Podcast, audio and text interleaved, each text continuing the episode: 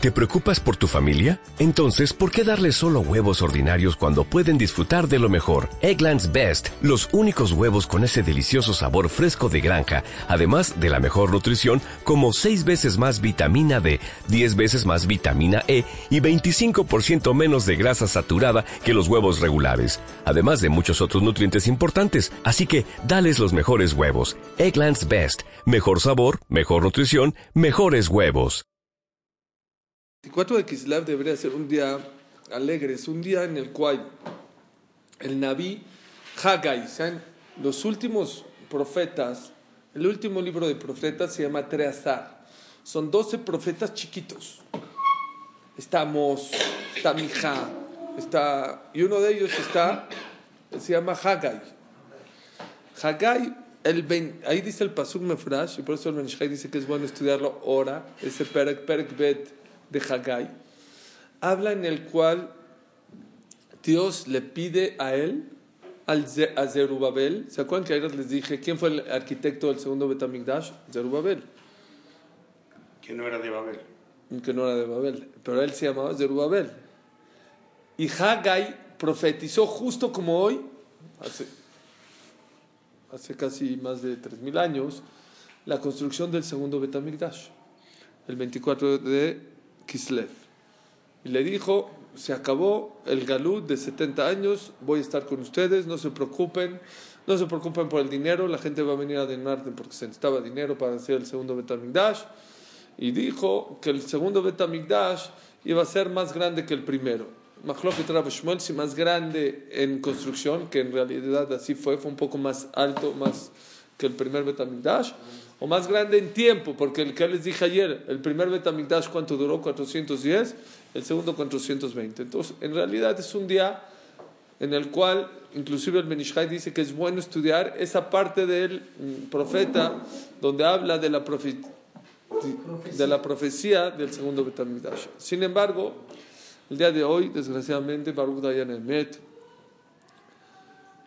falleció uno de los grandes, grandes líderes de Klal Israel, Rav Aaron Yehuda Lev Shteman Zecher Tzadik Bekadosh un hombre que murió a los 104 años, un hombre que fue prisionero de guerra, que vivió, estuvo en la Shoah, estuvo, vivió en Suiza después, 104 años, 104 años vivió. Tuvimos el Zehut en México de recibirlo dos veces. Hace siete años vino. Sí, siete, ¿ya? Tenía 97. Sí, muy bien. Entonces estuvo hace siete y luego estuvo hace nueve también años en México. ¿Por qué quiero hablar con él? Estuvieron en su levaya 600 mil personas. 600 mil personas. Un hombre que Pepe y mucha gente estuvo aquí en su casa, yo estuve en su casa varias veces.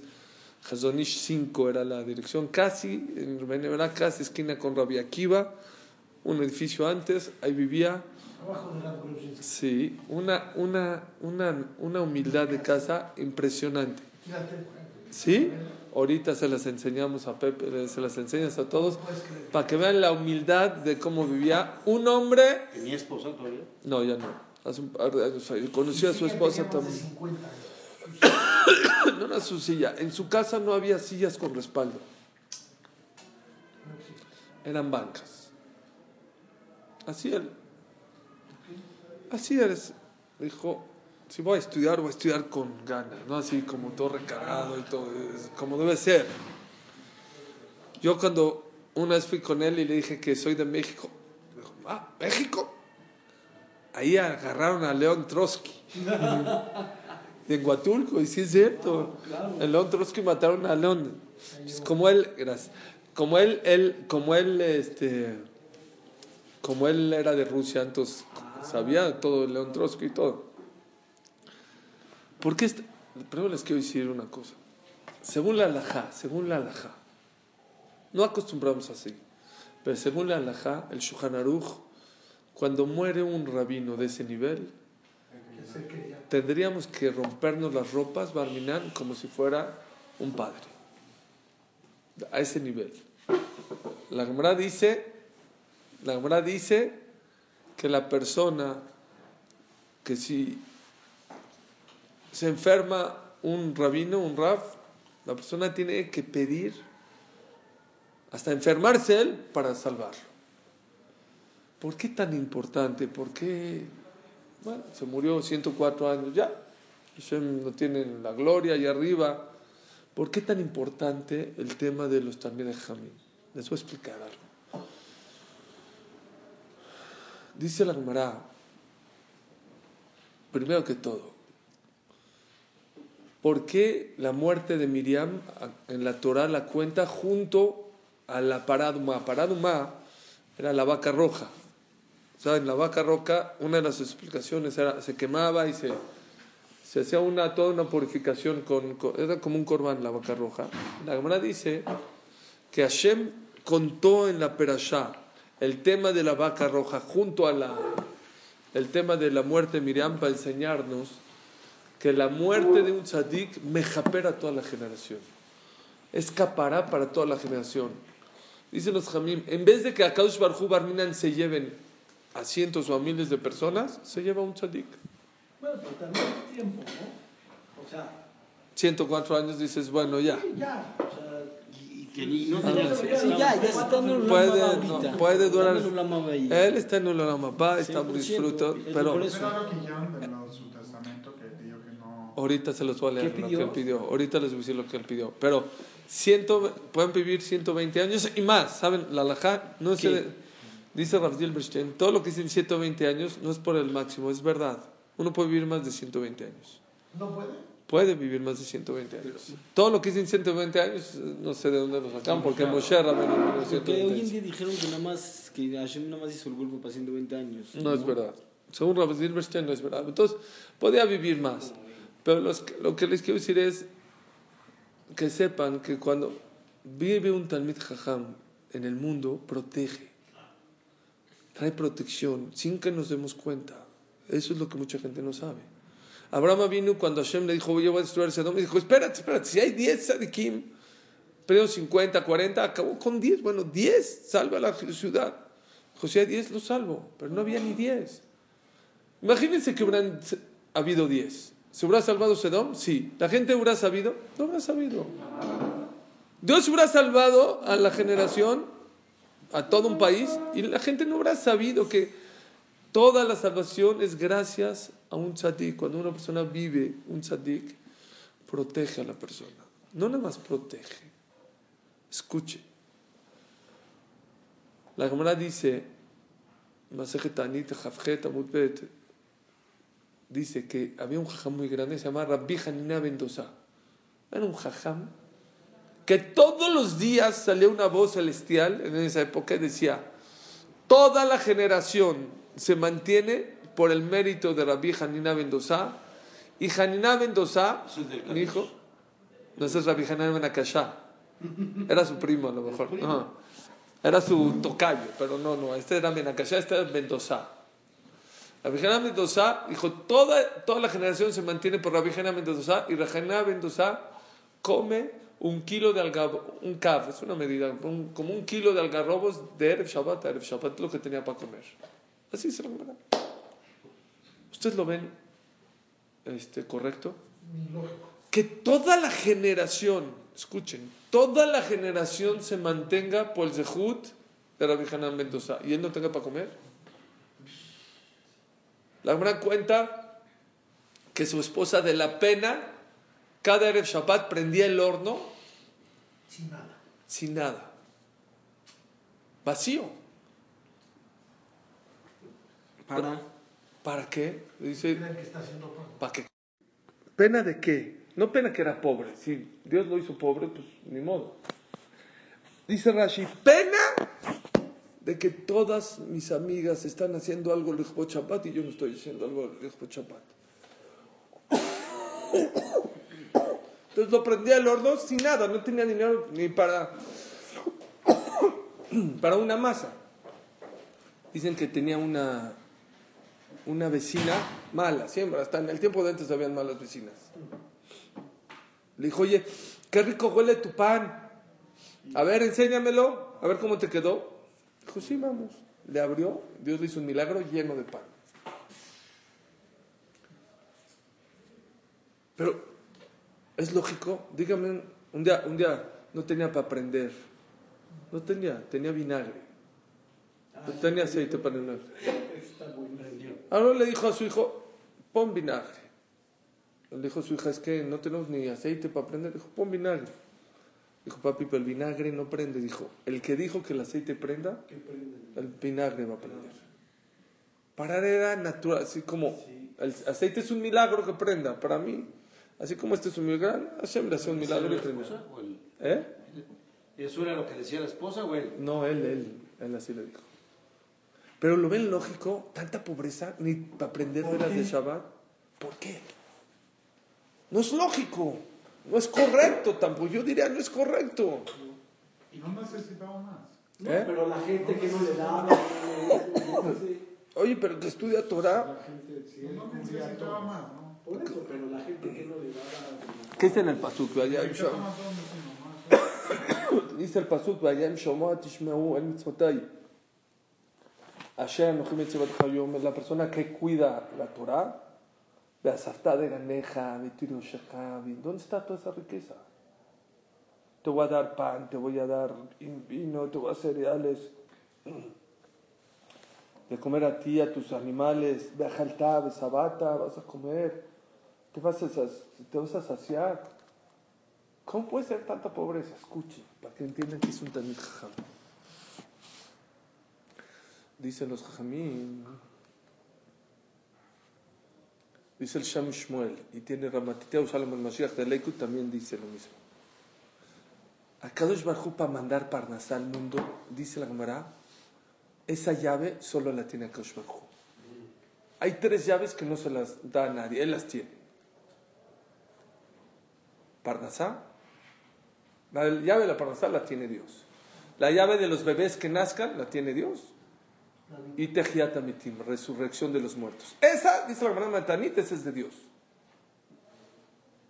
Otra vez, la Parnasá, la de los bebés que nazcan y la de la resurrección de los muertos. Pregunta al Hafetz vamos a dejar ahorita la resurrección de los muertos y la de los bebés.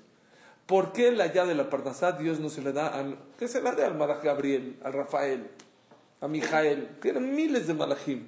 No, esa llave se la queda a Dios. ¿Cuál es el motivo? Dice el Jafetz Haim, porque si Dios se la daría la llave de la Parnasá al ángel más misericordioso del mundo, en tres días nos dejarían sin comer por nuestro comportamiento. Cerraría la llave. Y Dios no puede ser, no puede dejar a la humanidad sin comer. Pero vean esto, qué hermoso. Entonces, ¿qué hace Dios? ¿Cómo Dios le da de comer y da riqueza a la gente si no se merece? ¿Qué hace? Va con el tzaddik, que tendría que ser no rico, multimillonario, por, como Rabbi Hanena Mendoza, porque da más ser, porque es correcto, porque su dinero es kasher, tendría que ser millonario. Le quita sus dejut, lo hace pobre y se lo reparte a toda la humanidad. Sin preguntar. ¿Dónde dice eso? El Shem Shmuel lo trae y Ramatiteu Salmon también lo dice. ¿Y por qué? Hashem lo hace. Oye, pero pregúntale. No necesito preguntarle. Seguro, si le preguntaría, va a aceptar el tzadik. ¿Por qué le va a pagar en el Olamapá? Ahorita, la Virgen Mendoza en este mundo no tenía para comer, pero allá arriba le van a decir, tú manteniste a toda la humanidad. Por eso salía una voz celestial que decía todos los días, todo el mundo se alimenta por el zehut de mi hijo Rabbi Haná Mendoza. Rabbi Haná Mendoza, un kilito, lo dejé casi sin comer por culpa de ustedes. Cuando venga un jajam a tu oficina y te diga, oye, dame este acá, y lo, en vez de correrlo, dile, hijo, Shema a lo mejor por mi culpa este no tiene lana. Es al revés. Es al revés. ¿Ya entendieron que es un Tamid Jajam? Rav Moshe Feinstein, el grande Jajam de América, falleció en 1980 y tantos, 86 me parece. Rav Moshe Feinstein, ¿eh? Seis veces ya. Rav Moshe, qué raro. No, El otro Ramoshe. Ah, eh, le- suegra. Ramoshe Feinstein, escuchen por favor. Ramoshe, se van a volver locos. Él falleció, estuvo, él falleció en Purim, pero estuvo 25 días en un hospital de terapia intensiva. Pura, es un hospital especial de terapia intensiva. 25 días. Había cientos y miles de alumnos, de enfermos, perdón. Después de 5 años, de de 25 días, falleció. Se lo llevó, ya, ya les conté, ¿no? Les conté de Ramoshe, no. Él vino la enfermera que trabajó y lo cuidó en el hospital a la casa de los Abelim. Cuando vino, le dijo la enfermera a los familiares, ¿me dejan hablar? Sí, que enfermera Goya, de color, ni siquiera... Dijo, ¿qué quieres decir? Quiero decirles que la persona, ¿saben por qué está acá? Yo, yo trabajo en el hospital, se mueren todos los días gente. ¿Usted cree que yo voy acá a casa? ¿Saben por qué vine acá? Quiero decirles que este rabino que se murió no es un rabino, era un ángel. Dijo, ¿pero por qué dices eso? Dijo, yo desde que tengo uso de razón y trabajo en el hospital, todos los días en este hospital se muere gente. Todos los días. Es terapia intensiva, todos los días se muere gente. Los 25 días que Ramón Feinstein estuvo en este hospital, no falleció un solo. El día que falleció, fallecieron la gente. Este se lo contó Rabiudades en Torah, en una convención en el Israel de Torah o Mesorah. Si Ramón Feinstein moribundo, estaba casi en coma, protegió gente moribunda en terapia intensiva, Que no sabía ni quién era. que no sabe ni quién era, no Yehudim nada más, de todo, tuvo todo el hospital. Imagínense vivo estudiando cuánto protección trae. Por eso, la Gemara, a decir algo fuerte, pero se los tengo que decir. La Gemara Maseje Sanedrín dice, ¿quién es un cofer? ¿Quién es un hereje? No nada más el que dice Dios no existe. Dice la Gemara, el que dice, estos rabinos, ¿para qué estos rabinos? ¿Qué hacen? Están nada más calentando la silla.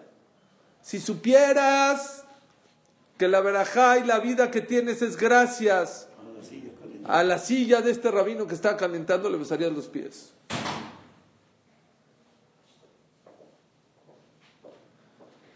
Pero dejen eso. ¿Saben cuántas decisiones? Ya, gracias, muchas gracias. ¿Saben cuántas decisiones de Israel? Les digo, sí, te saco. pasaron por su por su boca de Rav, de Rav Steinman. Les digo lo que dijo. en- En ese video dice que el manejiga ahora. les voy a decir lo que dijo nada más y nada menos Bibi Netanyahu. Es que ahorita que acabe la clase les voy a enseñar el video de cómo vivía, dónde vivía. No crean que tenía, tenía una casa de, ¿Bibi ocho- de 80 metros. Sí. Ahí, ahí les tengo aquí sus palabras. El pueblo judío ha perdido a un gran faro del espíritu, el legado y la moralidad. Trabajó por la grandeza y el amor sincero hacia su prójimo, a su prójimo judío. El presidente de Israel, Reuben Rivlin, dijo, Rav Steman llevó sobre sus hombros el peso existencial del pueblo judío. Muchas de las decisiones importantes del pueblo judío pasaban por él. Y él era una persona humilde, una persona sencilla. Hace poquito, hace una semana o dos semanas, antes de que se enferme, tiene dos, tres semanas que se enfermó, un poquito antes. Me llegan noti- noticias de Israel y dio un discurso en un lugar y dijo, 104 años, consejo de vida de un hombre que se dedicó en cuerpo, alma a Israel y a la Torah. Dijo, nunca en mi vida, digo, en toda mi vida, lo que he aprendido, ¿está bueno el mensaje? ¿Qué he aprendido en mi vida? Lo que he aprendido en mi vida es que la persona que cede por shalom nunca pierde en la vida. Eso es lo que me ha enseñado en la vida. Un hombre 104 años dedicado a la Torah y al pueblo de Israel. ¿Quieres un mensaje de vida? El mensaje de vida de Rav, de es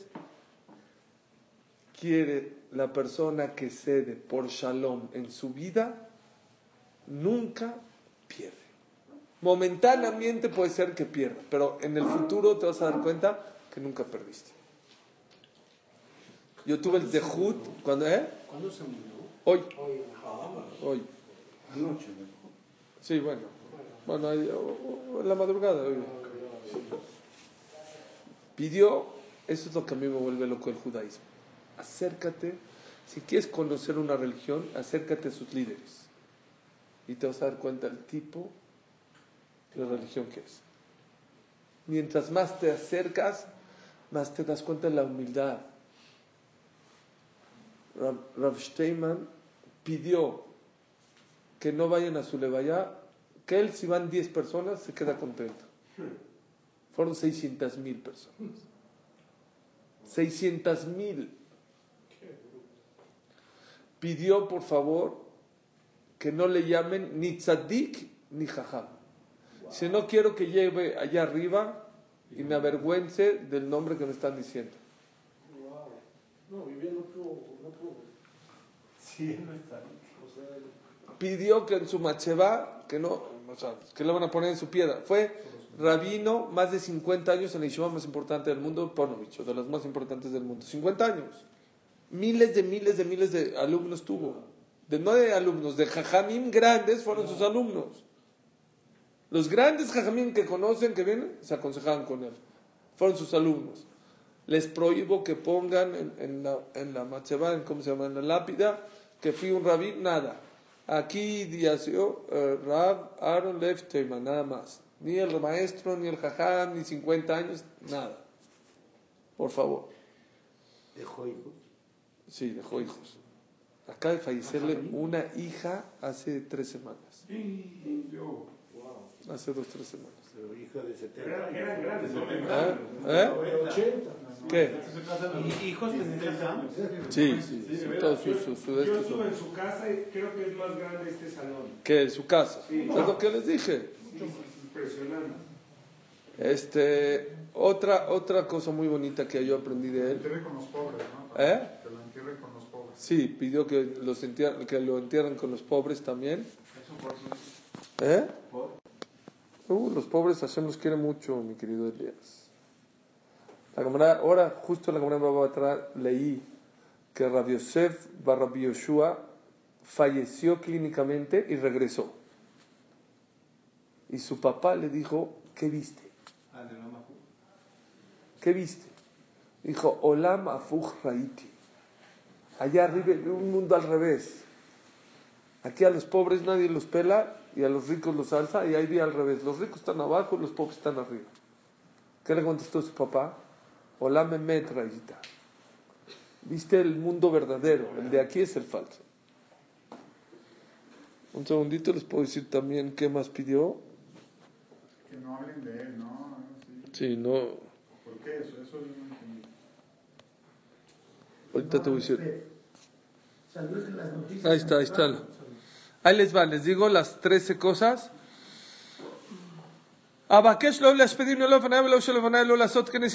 Hijo. Que no hagan esped de él, ni delante de él, ni no delante de él. Delante de él, muchos jamim lo piden porque mucha gente va y los hacen pararse mucho tiempo y se preocupa por la gente tanto tiempo. Ahorita que vean la foto se van a impresionar. Bueno, vean rápido el video. Van los 10 puntos, 13 puntos que escribió. Eh, vean, ¿se acuerdan que les dije en la semana? Los grandes no se preocupan tanto en dejar tanto dinero, sino lo que se preocupan es dejar consejos. Vean qué ejemplo tan bonito dejó a sus hijos. Número uno, no hagan gran- grandes discursos. Ni siquiera ni grandes. Dice, no me hagan sped, ni antes ni después. Me preguntan por qué puede ser. Está escrito, un sped es muy delicado. ¿Por qué? Porque cuando una persona habla de un muerto, eso que está hablando esa persona lo usan arriba en el Shamaim.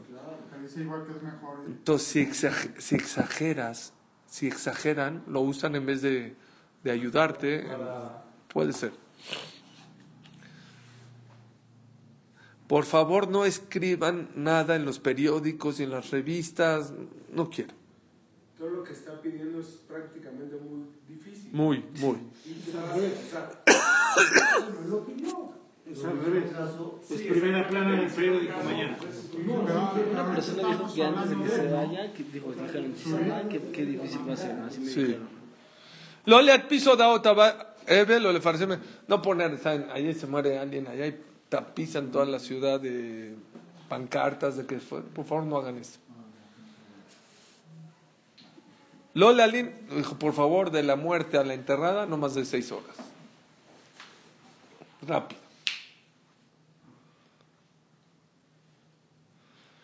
Que lo entierren entre gente, no dice pobre, gente pashut, gente normal, no en lugares así. No escribir en la lápida grandes eh, calificativos, sino solamente aquí está enterrado Aaron Lev Steinman. No dice, pero creo que dice Orraba a lo mejor. No dice Ponikvar, nada más. No paguen muy caro para el lugar de, de enterramiento. El terreno. Ir a visitarme al Keber le dice a sus hijos, por favor no vayan mucho, no pierdan tiempo, prefiero que se sienten a estudiar. Yo, ¿lo dijo eso?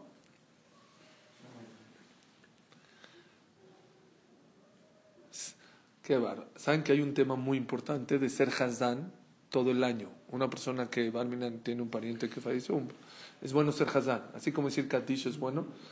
Dijo, por favor, si ven que ya hay un Hazán, no se peleen para ser ustedes Hazán. A los hijos. A los hijos.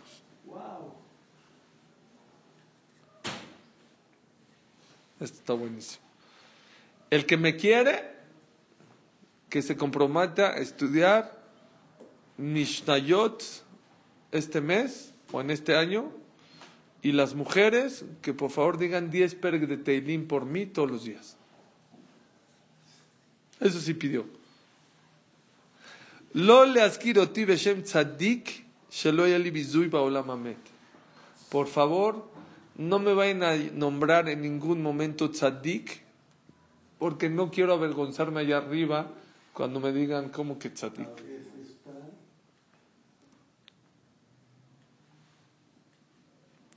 Pidió que los hijos no vayan a- atrás del... No es bueno, es sabido que los hijos no... ¿Eh? Que caminen adelante. que no vayan atrás de la mitad.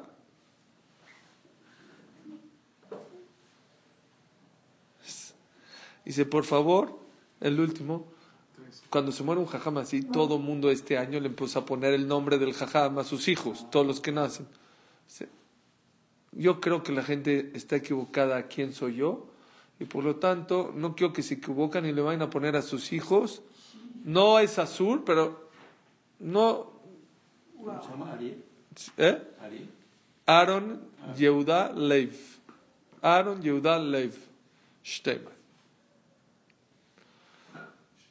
Ese fue su, su testamento que dejó a, a- a sus hijos, su preocupación. Cuando vino a México, tuve el dejud de estar con él una vez en el cuarto solo. Estuvo en Manamex, yo tuve el dejud de presentarlo, Baruch Hashem. Y cuando en lo que descansaba, ¿no? Esto estuve en casa de mi amigo Jack, estuve en el cuarto y le dije, era el Lul, vino en el Lul justo. Entonces, tenía 97 años cuando vino la segunda vez. Entonces le preguntaron a él, ¿por qué viene a los 97 años venir a México? Dijo, dijo, mira, que él a esa edad ya está muy débil y que ya no puede estudiar como antes. Dice, y antes de Roshaná uno necesita de Juyot. Entonces, si vengo a México y doy un poco de Hizuk, vale la pena todo mi esfuerzo para tener un poco de Juyot para Roshaná. Y sí, en el Banamax éramos cerca de 4 o 5 mil personas que fuimos a, a escucharlo.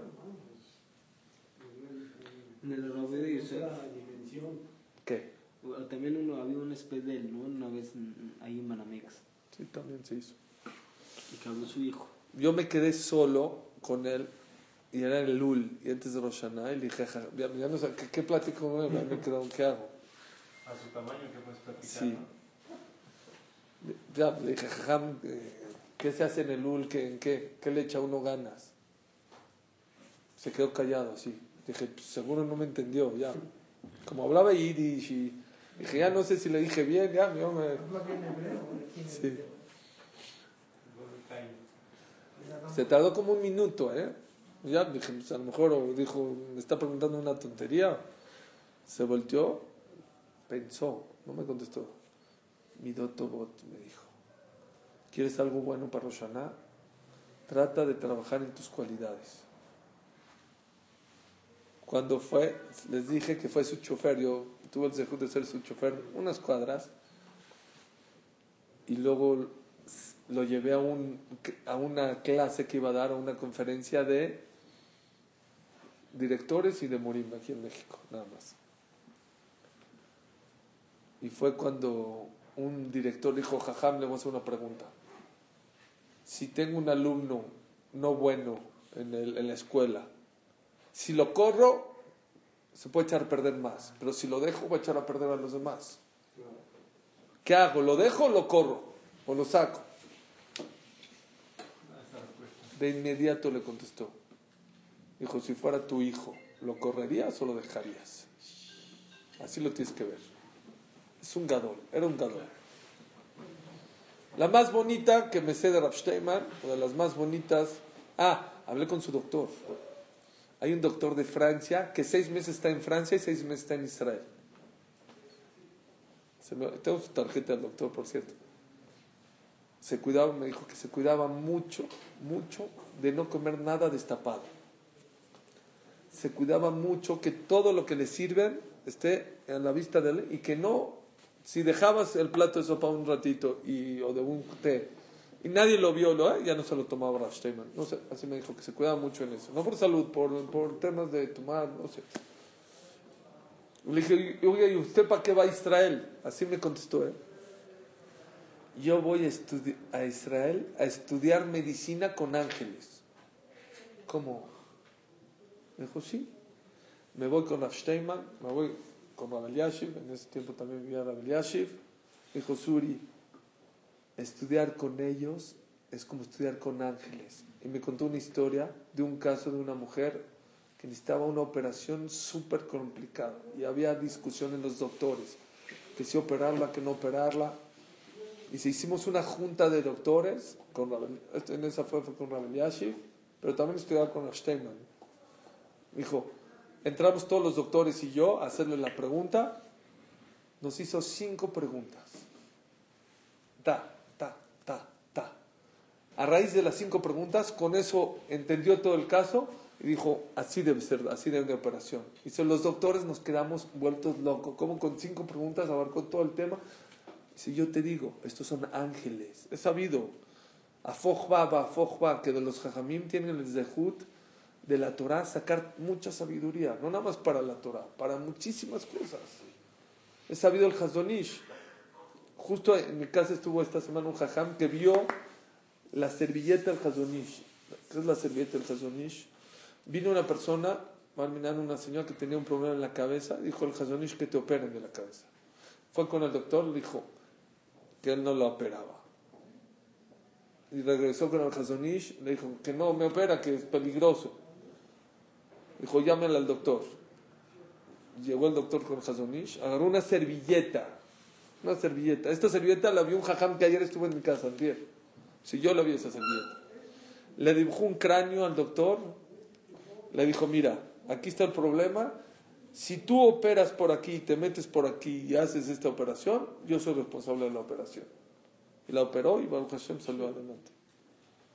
Me dijo este jajam, no son doctores, son ángeles esta gente. Miles y cientos de personas, desgraciadamente, se aconsejaban y ahorita se no ha ido este jajam. Un último, para que vean preguntas de todo, desde salud hasta preguntas como las que le estoy diciendo. Llegó una persona y le preguntó a Rav Steinman, a Rav, me gané la lotería o me entró una lana. Y yo la verdad vivo en un edificio donde toda la gente es humilde, la verdad. Todos tienen cochecito, del que tiene coche chiquito. Yo tengo un coche, pero ya quiero comprar una camioneta, ya tengo el dinero. ¿Compro la camioneta o no compro la camioneta? Yo digo que sí, pues yo ahora ya tengo el dinero, ya la quiero comprar. Mi esposa dice que no, ¿por qué provocar envidias a, a los del edificio? Dijo, ¿dónde vives? Dice, aquí en Jazonish 8. Ah, en el edificio ese. Ah. Dijo, te voy a hacer una pregunta. ¿Ya acabaste el Shas? No, ¿qué, ¿qué tiene que ver? ¿Ya acabaste el Shas? ¿Qué tiene que ver? Contéstame, ¿ya acabaste el Shas de Gemara? No, la verdad no, nunca lo, no, no lo acabo. Ah. ¿Una Gemara completa te sabes así de que te pueda preguntar? No, no, la verdad no. Dijo, cómprate la camioneta. Dijo, ¿pero por qué? Dijo, yo conozco a tus vecinos. Nadie te va a envidiar. No te preocupes. Si subieras el Shas o tú ves, te van a envidiar. Pero por un... Nadie, cómprate camioneta. Una más que pasó en serio. Llegó uno, un muchacho, un joven. Dijo a Rav Steinman. Así entró. no saben qué es entrar a su casa. ¿qué? Tienes un minuto para hablar con él rápido. Hay gente de Estados Unidos millonaria, millonaria, que todo abrej, que todo alumno que se va a casar y va a estudiar, le da mil dólares. Esta persona rica de Estados Unidos. Todos, todos, todos. ¿Quién tiene todo ese dinero? Rav Steinman se lo daba. Él confiaba en Rav Steinman. Yo te doy mi dinero y tú le traían la que tú va. ¿Cómo sabe que le traían la que tú va? Le daban mil dólares. Mil dólares, mil dólares. Pero ¿quién era el, en quién confiaban? En Rav Steinman. Así es, los, ellos no se quedan con nada, pero reparten muchas. Llegó un alumno, así rápido, así, ¿eh? Imagínate, uno le dice, oye, salud, oye, este, me caso, no me caso, oiga, Ham, ¿qué hago? Deme braja. Y uno le dijo, ¿usted le gusta el rib steak? Así le dijo. Depende de dónde. Rav Steinman. Creían que se estaba burlando ese muchacho. Ya lo iban a quitar. Ya lo estaban jalando y dijo, no, no, a ver, ¿qué, qué? ¿Otra vez? ¿A usted le gusta el rib steak? Dijo, no sé, no, sé qué es eso. Pero explícame él todavía. A ver, dijo, es una carne. No, la verdad no. A mí no me gusta la Torah. Así dijo. No me gusta. No me gusta. ¿Qué quiere que haga? ¿Quiere mi papá que estudie? No me gusta la Torah. Le dijo Rav Steinman, ese es tu problema. La Torah no es rib steak. La Torah es el oxígeno. ¿Te gusta respirar? No me importa si te gusta respirar, tienes que respirar.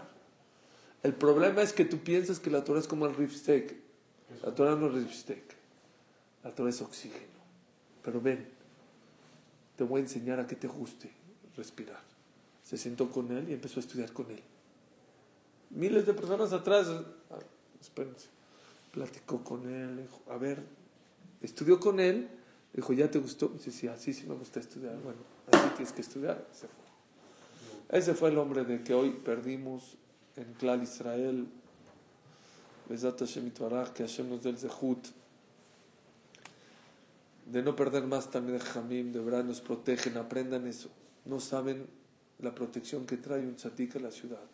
Cuando se va un tzadik de la ciudad, se va, hay que, hay que hacer chubá, porque se va un, un escudo protector, una protección para Klal Israel. Siempre.